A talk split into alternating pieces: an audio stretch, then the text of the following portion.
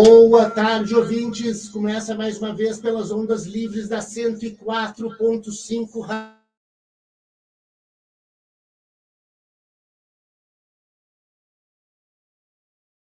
nacionais da Universidade Federal de Pelotas.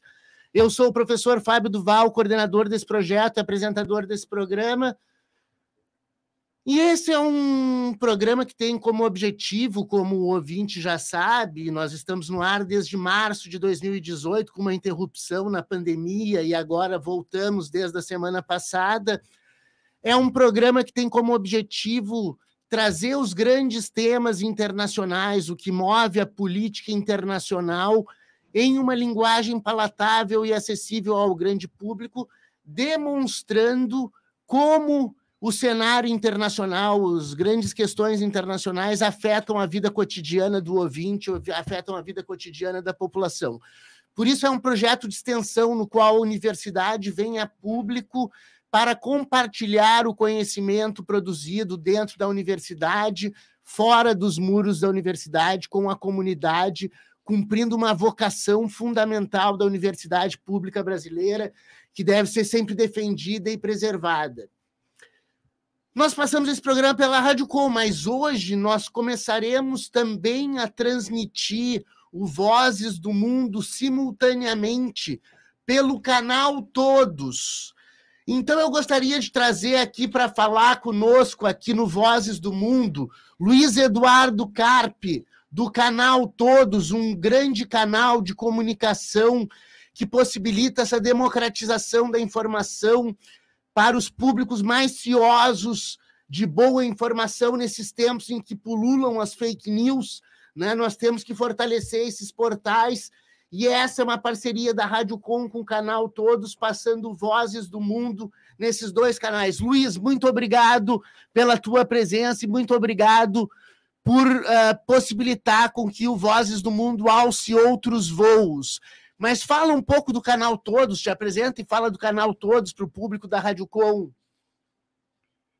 Boa tarde a todos os ouvintes é, e quem nos assiste na internet, na Rádio Com. É um prazer estar aqui, Fábio, contigo, com os teus colaboradores, alunos. É, quero te dizer o seguinte: o canal está desativado o som. Vamos lá. Boa tarde a todos uh, que nos acompanham. Eu sou o Luiz Eduardo, do canal Todos. É um prazer estar aqui na Rádio Com Pelotas. Foi desativado, eu não. Posso falar? Pode falar, tá acesa bueno, a luz lá. Tá, tá... É, então, Fábio, eu quero te dizer o seguinte, ó, que é importante essa, essa parceria. Tu fez o Viramundo no Sim. canal Todos, né, que foi uma experiência ali de relações internacionais, e agora retoma aqui a Voz do Mundo. Então a gente conversou e disse: não, vamos fazer junto, né? Claro. Vamos, vamos retransmitir, na verdade, esse programa que tem já uma caminhada aqui na, na Rádio Com, a Rádio Com, que é um espaço histórico dos trabalhadores e das trabalhadoras. Né? Eu sou pelotense, tenho muito orgulho de estar aqui nessa rádio hoje. É, já fiz alguns programas aqui e essa parceria ela tem que é, se fortalecer. É, o canal Todos tem um ano, é um canal que a gente diz que é de informação e reflexão tem um programa no YouTube, no Facebook, de segunda a sexta-feira, que chama Diálogos, que é uma roda de conversa, onde a gente traz os temas mais relevantes para a sociedade, para as relações humanas, né, para a educação, para a cultura, para a saúde, enfim. É o nosso programa é, Diálogos. É, aos sábados, nós temos o Reflexões Filosóficas, que vai ao ar às 21 horas, onde a gente apresenta, o Fábio também já já participou do Reflexões, a gente apresenta a filosofia dos nossos convidados. Então temos Nossa, outros programas legal. como como o Viramundo, como Metamorfose, como Conversas Literárias. Convido a todos a conhecer no Facebook e no YouTube o canal Todos. Muito obrigado, Luiz. É, é, é um prazer, é um prazer estar passando pelo canal Todos, uh, do qual eu participei várias vezes, né? Então, eu me sinto muito feliz em estar contribuindo também para fortalecer os portais de luta nesse país, nesse momento em que a luta política é tão importante. Mas para explicar para o pessoal do canal Todos também, que está nos vendo pela primeira vez, como é que funciona o, o, o Vozes do Mundo, Luiz, é um projeto de extensão, né? E eu conto com os alunos do curso de Relações Internacionais para me ajudar a fazer esse programa. Eu sou meio âncora, vou levando aqui os comentários, mas é um programa que tem a participação dos alunos do curso de Relações Internacionais, uma turma muito boa que me orgulha muito e que tem saído muito bem nesses dias que nós temos tratado uh, das questões afeitas a, ao mundo, né? E que nessa última semana foram bastante intensas, né? Nós vamos falar hoje sobre Rússia e Ucrânia, né? Uma questão candente que não pode deixar de ser tratada. Uh, falaremos do encontro da OCX, da Organização para a Cooperação de Xangai. Uh, falaremos um pouco do poderio chinês e uma nova ordem mundial proposta lá no encontro de Samarcand, no Uzbequistão, onde foi feita essa reunião da Organização para a Cooperação de Xangai.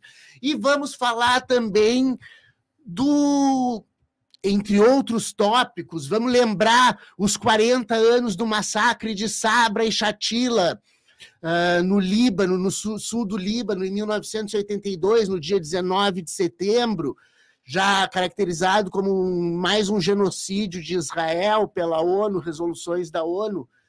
Uh, e vamos falar também do papelão que fez Jair Bolsonaro presidente do Brasil, utilizando-se do cargo para fazer campanha eleitoral no enterro da rainha da Inglaterra, uh, na sacada da Embaixada de Londres e no seu discurso na tribuna da Assembleia Geral da ONU no dia de ontem. Né? Então, temos aí um programa recheado, e para isso temos aqui no estúdio os alunos do curso de Relações Internacionais, João Pedro Otero, Jean Krieger, Gabriel Eli, Arthur Echenique Alves fazendo fotos hoje aqui, Lucas Ferreira e Caio Souza. Vamos começar a falar, então. Luiz, participa com a gente aqui quando quiser. Quero, quero te dizer que é um orgulho estar com esses guri aí, que eu fiz dois cursos na UFPEL, né, tia? É. Fiz arquitetura e licenciatura em filosofia. Então Pô, eu já tive no lugar deles. Já tivesse no lugar deles. Eles seguram uma bronca bonito aqui, isso é que é bom. Vamos começar falando sobre a Ucrânia. Teve um pronunciamento bombástico do, do Putin agora há pouco, durante a manhã, aqui no Brasil.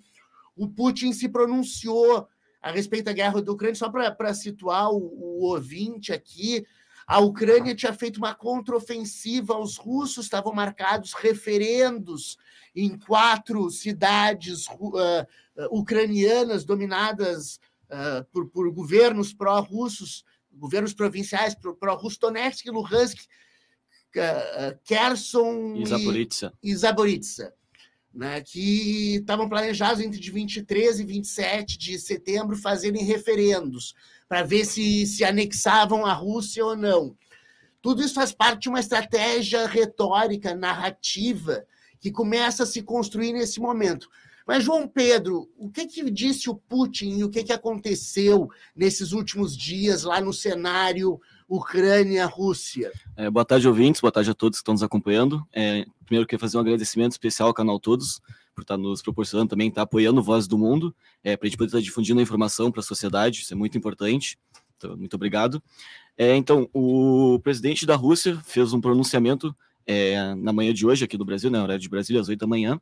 É, isso é por conta, né? Esse pronunciamento é por conta também da ofensiva que a Ucrânia fez semana passada no leste, é, no leste da, da Ucrânia, Ucrânia. Pra, onde eles recuperaram cerca de 300 quilômetros de, de uma área que já tinha sido dominada pela Rússia. Então, eles redominaram aquela área.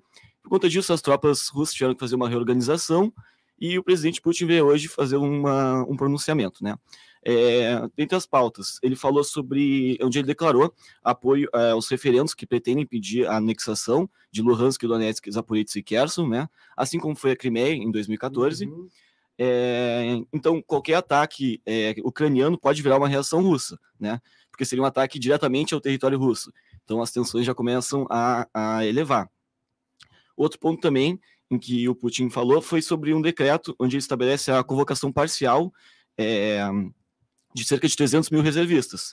Então, a princípio, só quem tem experiência militar vai ser, é, vai ser chamado, né, vai Uma ser convocado. Uma circunscriçãozinha forçada, é, é, né? Exatamente. Coisa, precisa de gente, chama soldados. Exatamente. E por conta disso também, é bem interessante ver que houve um aumento de pesquisa no Google para procurar é, voos para fora da Rússia. né? É, principalmente para países como Armênia, Turquia e Azerbaijão, onde os russos não precisam de, de visto para estar tá entrando, Sim. e teve até alguns é, voos que já estão esgotados. Então, pessoal a, lá já está. A Casa Baixa lá do, do, do, parlamento russo já aprovou, inclusive, lei marcial para quem se negar é, exatamente. A, a, a ir lutar. Né? Exatamente. Estou né? tendo muito protesto hoje na Rússia também, lá, na, lá em Moscou, bastante protesto por conta disso. É, ele também prorrogou o, conta, o contrato dos soldados que já estão em campo, então também aumentando os gastos com a produção de armamento. Né? É, gente... Tem que contar uma, uma questão também que é importante, que nas guerras contemporâneas, e a Rússia na Ucrânia não foge disso, há várias empresas de contractors. O que, que são os contractors? Que eles usam esse termo em inglês, que é um eufemismo para os mercenários. Né? Então, para eu não ter baixas na minha população, não arcar com o custo doméstico de dizer que morreram soldados, os estados contratam essas empresas, né, como existia a Blackwater, depois Imperium, né, elas mudam de nome né? Mas são empresas de ex-militares de outros lugares do mundo que vão lá prestar serviços militares por uma boa grana, né?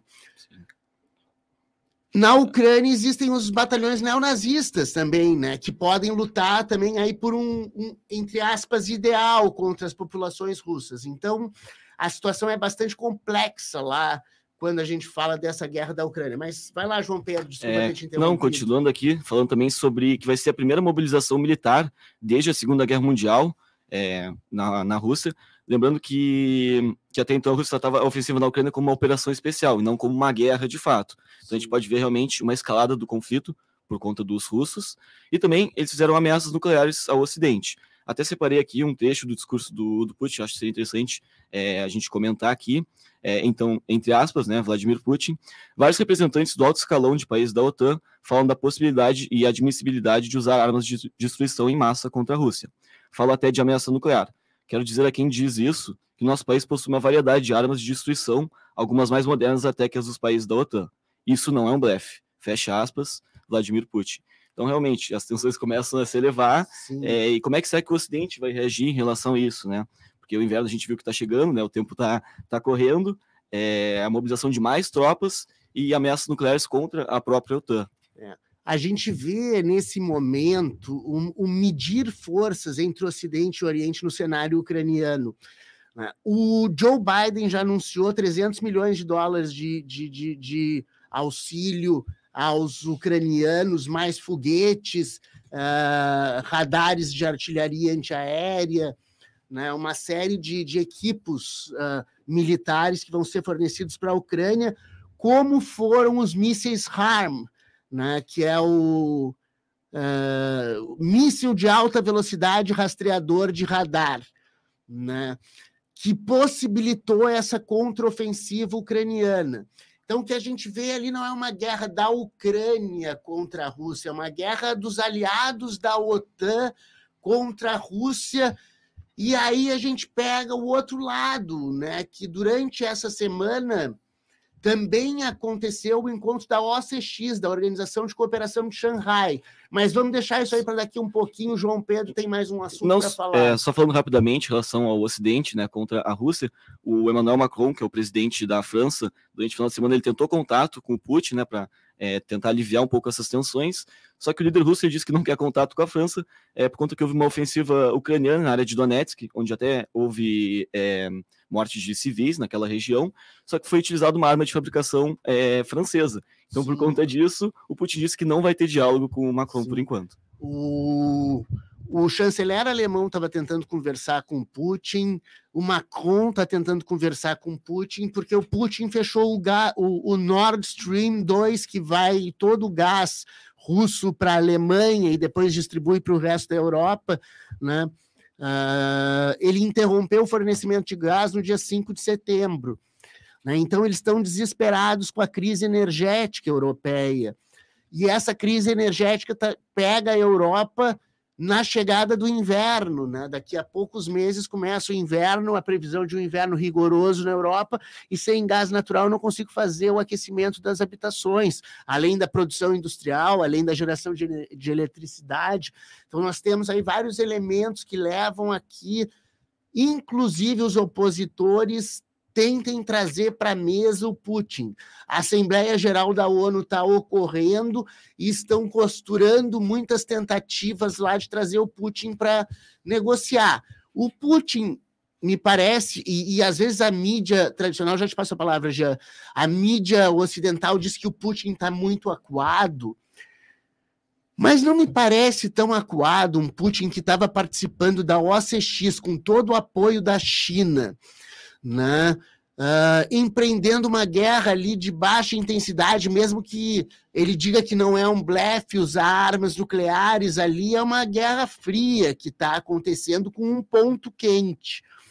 Né? Então, uh, me parece precipitado, e é um pouco do que a mídia ocidental faz. A The Economist está dizendo que o Putin acabou, coisa do gênero, e não dão o outro lado da geopolítica que está acontecendo no outro lado do tabuleiro asiático, né? Sobre o que nós vamos falar daqui a pouco. Jean.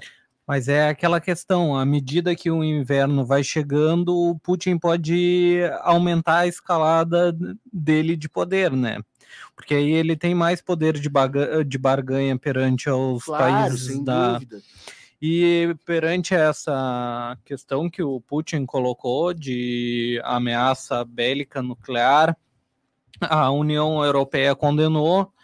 Uh, e os Estados Unidos, junto com a Ucrânia, a Ucrânia, eles colocaram que acredito que ele não vai usar arma de poderio bélico nuclear.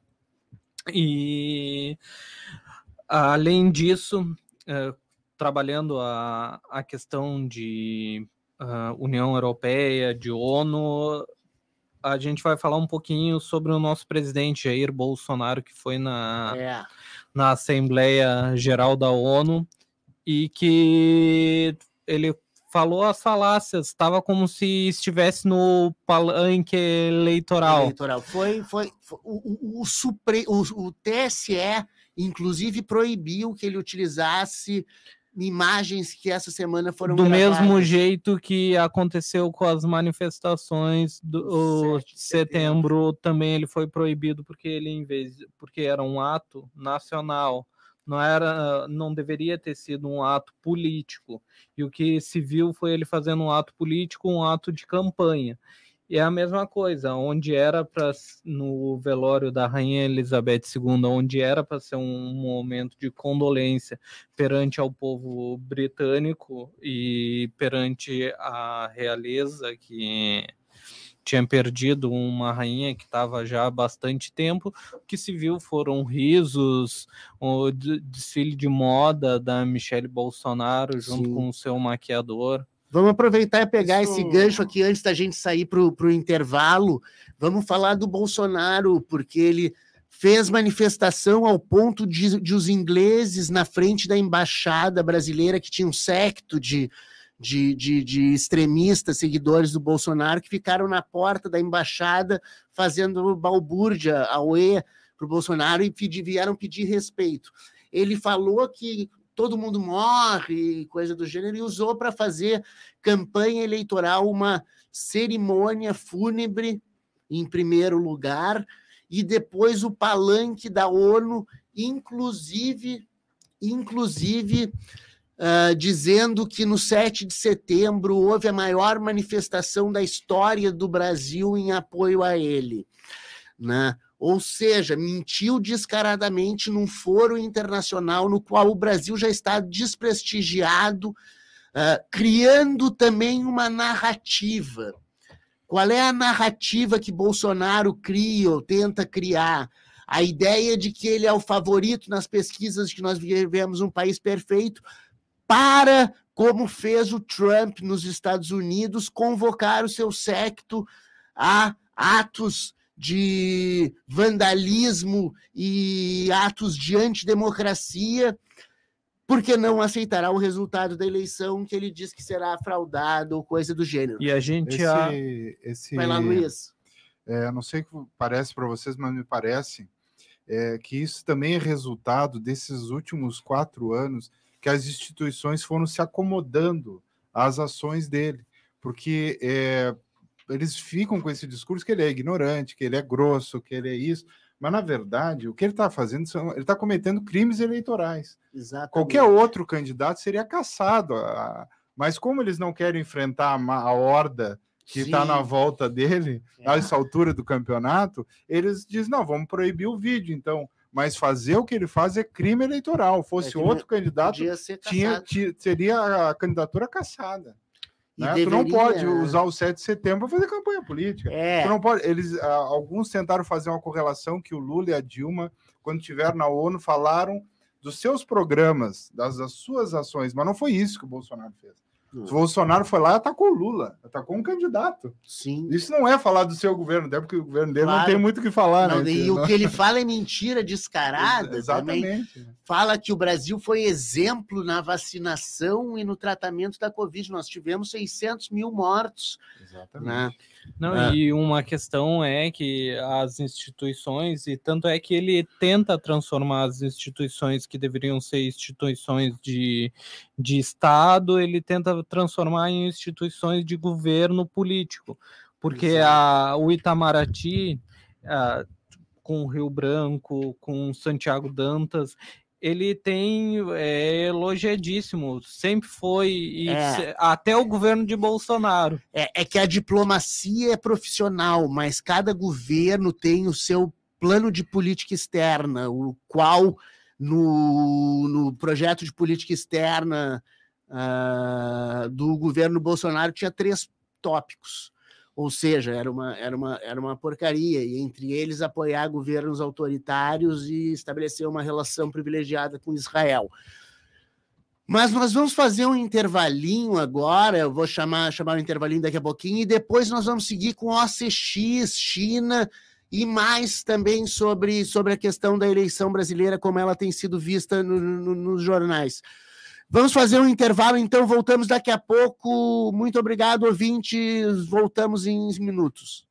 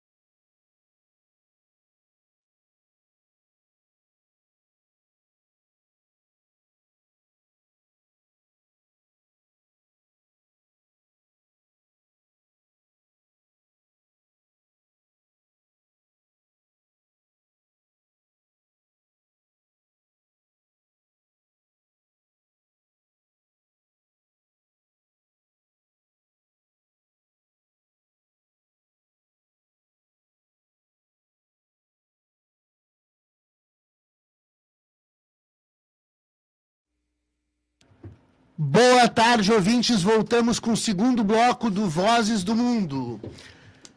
Vínhamos falando no bloco anterior sobre Rússia, Ucrânia, e houve essa semana também, um, semana passada, melhor dizendo, na quinta e na sexta-feira da semana passada, um encontro em Samarcã. Samarcã fica no Uzbequistão, era um antigo, uma antiga encruzilhada da, da Rota da Seda, da milenar Rota da Seda, né, uma cidade pela qual passou Alexandre o Grande, que é um grande símbolo de integração pela Rota da Seda, uh, isso, milenarmente falando, e se insere dentro de um objetivo da China que lidera a Organização para a Cooperação de Xangai, que teve essa reunião na quinta e na sexta-feira. Vamos aprofundar sobre isso. Aconteceu, então, quinta e sexta-feira da semana passada, há menos de uma semana atrás, o encontro da Organização para a Cooperação de Xangai. Prestem atenção, ouvinte, porque vocês vão ouvir falar muito nas próximas décadas da Organização para a Cooperação de Xangai, OCX.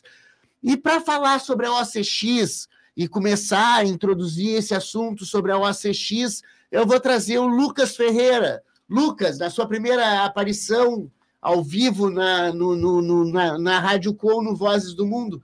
Vai lá, Lucas, explica para a gente aí o que é a OCX.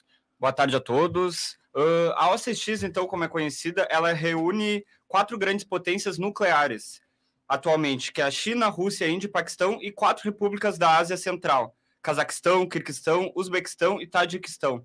Ela iniciou o seu processo de formação em 2001, teve adesão da Índia em 2007 e recentemente, em 2021, por conta da, da retirada das tropas estadunidenses do Afeganistão, muito influenciados por isso, uh, o Irã. Além disso, tem membros uh, como ouvintes e possíveis membros futuros que participam das reuniões. Acontecem encontros anuais e o último teve como resolução falas de Xi Jinping e Putin. O Xi Jinping disse que a China está disposta a fortalecer o apoio mútuo com a Rússia. A Rússia, ela enxerga nesse, nessa organização novamente um poder de influência que ela precisa nesses territórios da Ásia Central, que após a dissolução da União Soviética se viu muito fragmentada, justamente por conta da independência dessas outras potências, que hoje muitas delas disputam uh, territórios e possuem uh, conflitos diretos, como o Azerbaijão e a Armênia, e o Kirguistão e o Tajiquistão, que, por conta dessa dissolução dos territórios demarcados, uh, disputam, disputam áreas de influência como o Mar Cáspio e a região de Nagorno-Karabakh. Um... Nagorno-Karabakh é, uma, é um enclave armênio dentro do Azerbaijão. Né? O Azerbaijão e a Armênia estavam em conflito agora esses dias, nessas últimas semanas, né, por causa dessa dessa dessa uh, Nagorno-Karabakh. Né? Mas o que, que significa esse encontro da OCX? Esse encontro da OCX no momento em que a Rússia está em guerra na Ucrânia, ela é um reforço dos objetivos designados inicialmente uh, pela OCX. A OCX foi criada em 2001 com o objetivo de cooperar energeticamente em termos de segurança, energia e segurança era, era, era, e transporte. Eram as três bases né, do, do, do, do desenvolvimento da Organização para a Cooperação de Xangai, que tem nove membros. O último que entrou foi o Irã, e esse ano foi a primeira conferência do Irã lá. Mas a gente só consegue entender a OCX se nós entendermos um plano lançado pelo Xi Jinping, o, o presidente do Partido Comunista Chinês e chefe de Estado da China, né, presidente chinês, que foi lançada em 2013, que foi a Belt and Road Initiative, ou Nova Rota da Seda. O que, que é a nova Rota da Seda? A nova Rota da Seda é um multimodal de transporte terrestre, uh, hidroviário uh, e naval, né, no final das contas, né, para ligar a China ao restante do mundo. A China e a Ásia Central ao restante do mundo. Então, são rodovias que atravessam o Cazaquistão, vão para o lado da Europa, descem pelo Irã, vão para o lado do Oriente Médio para descer na África. Múltiplas formas de comunicação uh, desenvolvidas na maior obra de engenharia que o planeta Terra hoje uh, testemunha. A China tem um projeto de até 2035 virar uma potência dos transportes. E a gente começa a ver que se uniram dentro dessa organização para a cooperação de Xangai uma série de países que representam aquilo que a gente chama de sul global. O que, que é o sul global? O sul global são as zonas subalternas historicamente do mundo, vítimas do colonialismo, etc., e que, com a lógica de descolonização e decolonialismo do pensamento, começam a se erigir como novos polos de poder que cooperam com outros estados do sul global. Né? Então, esse conceito de sul global é um conceito muito importante para a gente acompanhar essa, esse raciocínio. Existem várias iniciativas dentro dos países da OCX que, que buscam conformar um novo centro de poder contra-hegemônico em oposição à OTAN e à hegemonia estadunidense. Foi adotada essa semana a Declaração de Samarcã. E essa Declaração de Samarcã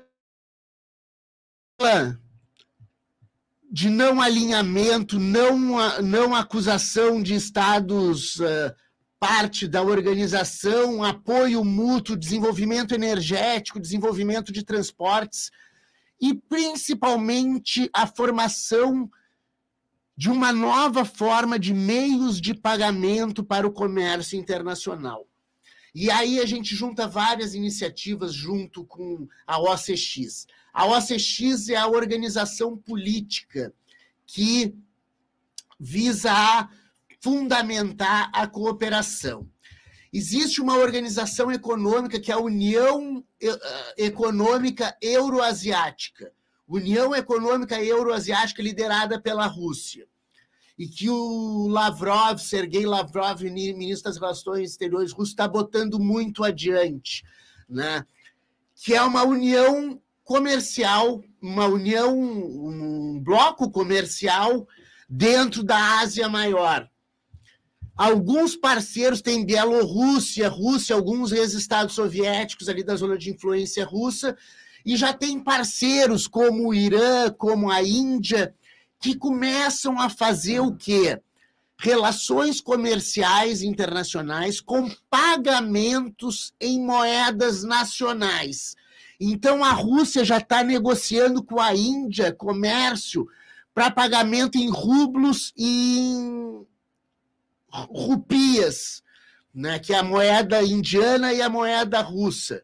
Fazer pagamentos entre rublos e yuan, né, uh, entre rublos e a moeda lá do, do Irã, ou seja, usar as moedas nacionais e passar por fora do sistema SWIFT, que é o sistema de pagamentos lastreado no dólar que passa pelos bancos estadunidenses.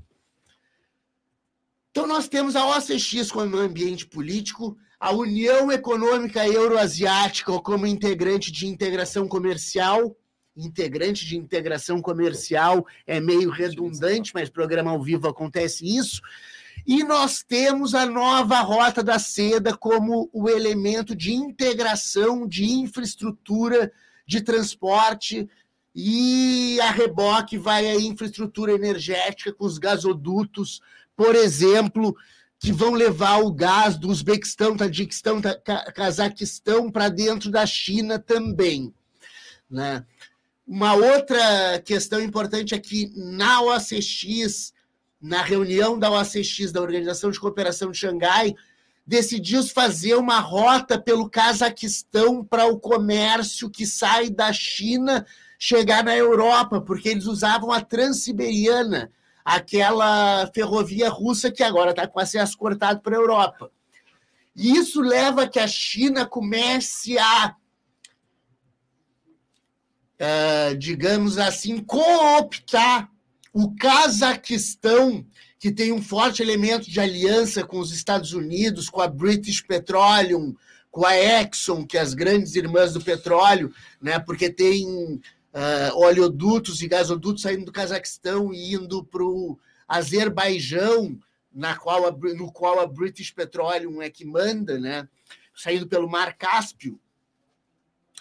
Mas a gente vê ali a formação de uma nova ordem internacional, uma proposição de uma nova ordem internacional baseada em outros valores que não os valores do Ocidente, que não os valores do, dos Estados Unidos, e contra a hegemonia estadunidense. É um movimento que vai durar décadas,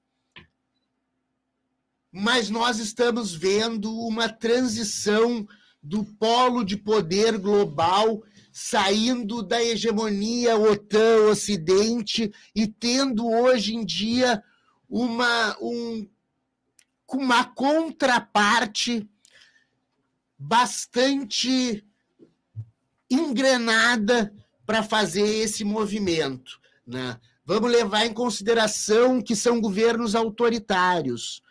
Governos autoritários conseguem planejar melhor por exemplo, Xi Jinping tem um plano de educação na China até 2049 para formar chineses com valores chineses e comemorar os 100 anos da Revolução Maoísta com o povo chinês cheio dos valores chineses. É claro que acontecem excessos, não tem sombra de dúvida. Por exemplo, os uigures, o, povo uigur da região de Xinjiang, no noroeste da China, fronteira com o Cazaquistão, onde passa a nova Rota da Seda, eles estão sendo forçados a, a serem reeducados nos valores chineses.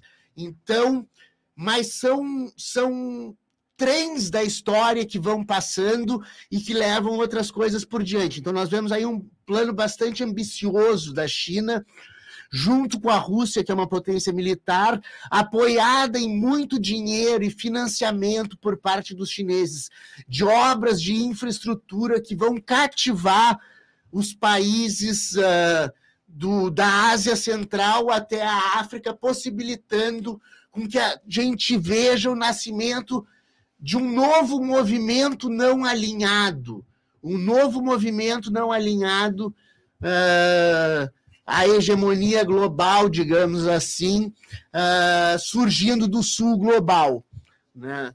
surgindo do sul global sob a liderança da China, que hoje é uma potência que, mesmo estando em dias ruins economicamente, ainda vai crescer 6% esse ano, né? Uh, quando o crescimento no resto do mundo, em função da pandemia, é pífio. Caio. Bom, então, para complementar e encerrar essa pauta da, da cooperação internacional, acho que é muito pertinente a gente abordar a, o novo arranjo de cooperação do velho continente, né, do continente europeu, que está em construção. É, bom, o Clube das Nações, como foi nomeado, é, uma, é um projeto idealizado e proposto pelo presidente francês Emmanuel Macron, e ele tem como propósito central, estruturante, servir como novo foro de diálogo e cooperação dos países do continente europeu para, sobretudo, temáticas como a segurança, desenvolvimento, transporte, energia e de movimento de pessoas, sobretudo dos jovens. Com relação à agenda é, proposta inicial, preliminar, o, o, as discussões vão se centrar na invasão russa à Ucrânia, que inclusive promoveu a deflagração do, do atual conflito do, do sistema internacional, e também em temáticas como a economia do continente, a, a reestruturação da, da, economia do continente após o, o, início do conflito e também a crise energética a, a, pela qual passa o, o, continente europeu hoje em dia. Com relação à proposta de membros integrantes, é, a, intenção é de que os membros integrantes se estendam, contem, de que esse novo arranjo de cooperação contemple, para além dos 27 membros imediatos signatários da, do Acordo da União Europeia, de modo a abarcar também países como a Ucrânia, o Reino Unido, a Turquia, a Noruega e a Suíça. E além disso, existe a possibilidade também de que seis nações do oeste dos Balcãs também sejam convidadas, sendo essa a Islândia, Liechtenstein, a Geórgia, a Armênia, o Azerbaijão e a Moldávia e, nesse panorama, várias iniciativas, várias ideias é, similares a essa, esse novo arranjo, esse arranjo alternativo à União Europeia, já tinham sido propostas anteriormente, mas a iniciativa macroniana foi a que reuniu adesão e por conseguinte, legitimidade suficiente para conseguir ser implementada na prática. A primeira reunião está tá definida para acontecer no dia 6 de outubro, está muito próxima de acontecer, em Praga, capital da República Tcheca, país esse que atu atualmente detém da, do, do posto de presidência rotativa do Conselho Europeu. E bom, para estabelecer um pouco de um para, estabelecer um paralelo disso com o novo governo britânico, chefiado pela, pela primeira-ministra Liz Truss, a priori, em primeiro momento, a, a primeira-ministra declinou a, a, a, proposta de participação britânica no, nesse novo acordo. E anteriormente, enquanto no cargo de ministra do, dos Assuntos ou Negócios Exteriores, ela também havia dito que as duas principais alianças no, nos campos político e militar que o Reino Unido tinha que focar em, em manter a parceria seriam a OTAN e o, e o G7, e, e na, na, concepção uhum. do governo britânico, eram alianças suficientes que dispensavam quaisquer outros compromissos de acordos de, de cooperação internacional no âmbito do continente europeu. E nesse sentido, em razão dessas declarações prévias, desses posicionamentos prévios do, do governo britânico, há preocupação, na, preocupações da comunidade europeia de que a Downing Street decline a proposta de uhum. se integrar nesse novo acordo de cooperação, em parte para evitar a oposição àquela ala do parlamento é, britânico, aquela ala cética com relação à possibilidade da, de, da integração europeia. Uhum. Então, a, a Liz Truss, ela, digamos assim, para usar o jargão popular, ela pisa em ovos para não obter, para não uh, uh, inspirar a oposição dessa ala do, do parlamento Sim. inglês ao declarar que é, é, é, ao não assumir preliminarmente o compromisso de, de fazer parte desse novo acordo de integração do continente europeu, que é uma alternativa às instituições tradicionais da União Europeia. Perfeito. A gente vê aí uma reação da Europa também dentro dessas circunstâncias de criar um clube que vai abranger Geórgia, Azerbaijão, Moldávia, Armênia. Ucrânia, Armênia, ou seja, todo o Cáucaso. São essas novas parcerias que o Azerbaijão está fazendo, Cazaquistão pode fazer, para correr o, o, gás natural do Cáucaso para dentro da Europa, independentemente de passar na Rússia, né? Então, eles estão se articulando para vencer isso que está sendo um grande fantasma para a Europa, que é o pavor da, da, da insuficiência energética, né? o pavor da calamidade energética, porque eles são dependentes para tudo do gás natural, uh, vindo do Cáucaso, uh, dos recursos naturais vindos da Rússia, não só do Cáucaso, da Sibéria também, mas começa a haver um certo pavor do velho mundo, né? O velho mundo começa a tremer em função de uma dependência externa que não pode ser suprida sem um sério arranjo político, né? E com relação a essa, a essa dependência do continente europeu com relação ao suprimento energético russo, Israel está tá, tá se prontificando a assumir esse papel de novo fornecedor de gás natural para o continente europeu. Sim. Inclusive, tá, isso envolve uma questão problemática de Israel com o Hezbollah. E com relação a esse novo acordo o Clube das Nações, esse novo acordo de novo arranjo de cooperação do continente europeu, a gente acha que é um ponto importante a gente observar também quais vão ser os critérios que vão ser estipulados para adesão a esse novo acordo, porque, por exemplo, países como a Turquia, que haviam declarado oficialmente o seu pleito para a entrada na, na, na, União Europeia, tiveram é, houve, houve um certo travamento para essa adesão no, na União Europeia em razão de problemáticas internas com relação ao respeito aos direitos humanos. É, então a gente precisa observar a, quais a Turquia não pode entrar na União Europeia porque para entrar na União Europeia tem que assinar a Convenção Europeia de Direitos Humanos Exato. e um dos protocolos proíbe a pena de morte. Exatamente. Que é possível na Turquia. Mas uma coisa muito interessante é que a Turquia pediu para entrar na OCX e já é membro observador da OCX. E aí a Turquia a gente vê uma posição ambígua, né? Entre Europa e Ásia ali, uh, inclusive apoiando o Azerbaijão na guerra contra a Armênia. Então temos aí um cenário complexo. Vai, vai lá, Lucas. Isso, indo ao encontro da, da fala do professor Fábio, dessa posição anti-hegemônica da OCX, tem-se a fala do Putin. Como a OCX é uma é uma organização intergovernamental e busca essa cooperação e converge com os outros membros nas questões de cooperação uh, multilateral e cooperação econômica na função dos gases. Tem-se a fala do Putin uh, na última reunião que ele disse que a nossa política não é egoísta. Esperamos que os outros falem política de acordo com os mesmos princípios e parem de recorrer aos instrumentos de protecionismo, sanções legais e ao egoísmo econômico. Ou seja, claramente o Put fazendo uma crítica aos países ocidentais e buscando toda essa movimentação de influência para si e para a Rússia e organizando essa movimentação anti-hegemônica contrapondo-se ao à OTAN, claramente.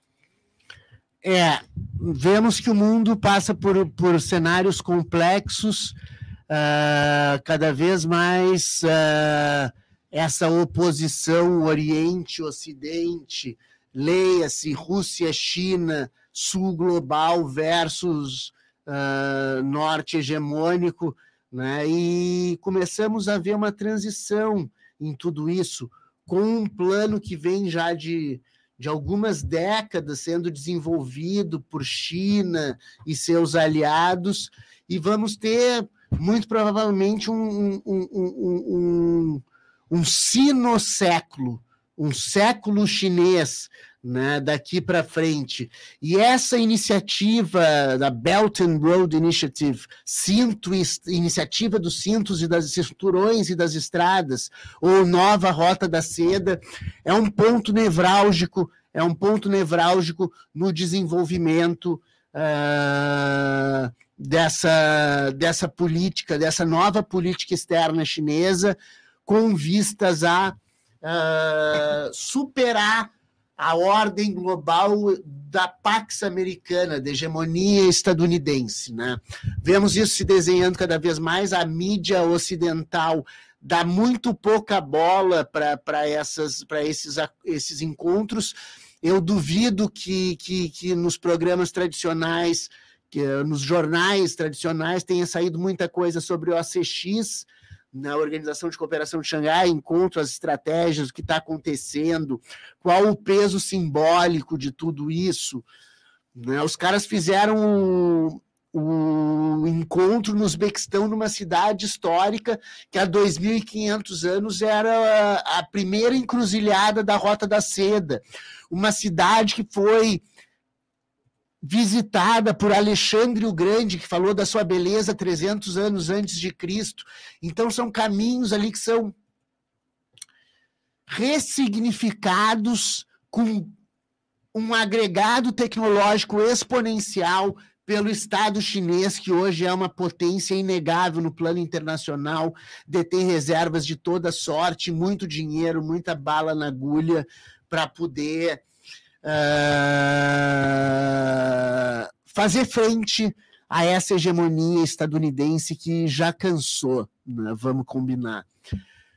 Vou passar para a última rodada de comentários aqui para a gente se despedir do público. Caio. Bom, é, Calma, só para entender, é o encerramento agora? É encerramento? É, então, queria hum, agradecer uh, pela, por esse, por, esse, segundo dia de encontro, certamente foi muito proveitoso, a discussão de temas relevantes à política internacional sempre uh, reúne muitos conhecimentos e agrega muito, sobretudo para o leitor uh, que anseia por essas informações, e agradecer também a parceria do projeto Vozes do Mundo com uh, com a, isso, o canal, o canal Todos, todos uh, certamente é uma parceria que tem muito a agregar. Então, obrigado e boa tarde. Valeu, Caio. Lucas Ferreira. Obrigado, ouvintes, e obrigado pela oportunidade novamente. E é uma boa oportunidade da gente repensar todas as maneiras que estamos vendo as notícias, vendo o mundo. E é isso. Obrigado, gente. Beleza. Gabriel Eli. Bom, eu gostaria então, né, de primeiramente então desejar a todos um feliz Dia da Árvore, porque hoje 21 de setembro é Dia da Árvore, e agradecer a todos por terem nos ouvido. Fique bem, até o próximo programa. Tchau. Valeu, Gabriel. Jean. Valeu, galera. Tudo de bom aí para vocês. E só rapidinho, eu queria colocar para vocês que durante a OCX, o Kirguistão e o Tajiquistão, que estavam em guerra, já tinham tido 100 mortos no conflito, eles assinaram um cessar-fogo, mas que durou poucas horas depois do, da assinatura. Beleza, valeu, Jean. João Pedro. Muito obrigado a todos os ouvintes. É, foi bom a gente comentar aqui um pouco sobre a geopolítica mundial. Semana que vem a gente volta para trazer mais notícias para vocês. Valeu. Arthur, dá o teu tchau aí. Ei, ouvintes, é, muito obrigado. Foi um prazer estar fotografando aqui, né? Como sempre, um programa de muito conteúdo. E, bom, até quarta-feira que vem agora, então, né? Valeu, então ficamos por aqui com mais um Vozes do Mundo na operação da parafernália eletrônica Ivan Lopes. E hum, esperamos vocês na próxima quarta-feira, às 15 horas, com mais um Vozes do Mundo pelas ondas livres da 104.5 Rádio Com FM. Obrigado. Canal todos. Paz e bem.